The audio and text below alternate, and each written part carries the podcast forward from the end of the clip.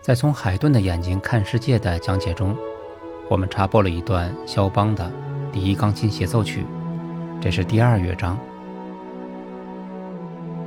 我们以前讲过，浪漫主义时期的协奏曲一开场，主奏乐器就有可能被奏响，但是这首不是。我们听到的是整个弦乐群的铺垫，这是一个长长的前奏。虽然是协奏曲，但是肖邦的作品。听起来都有那么一种夜曲的风格。我们来听接下来的主题段落。